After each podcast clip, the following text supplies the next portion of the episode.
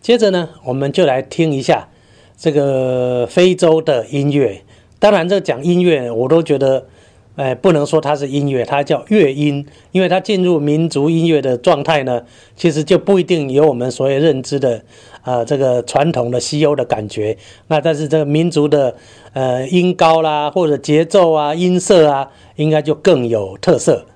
坦桑尼亚是一个黑人的一个一个国家啊，应该在东非。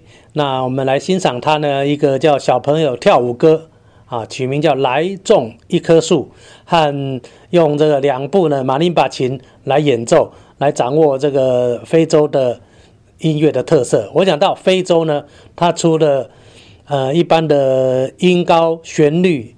之外呢，最重要的就是它产生的节奏感啊！这个无论是非洲或者拉丁美洲啊，他们的节奏就是比东方会呃重很多啊。中东方比较重音色，比较重旋律。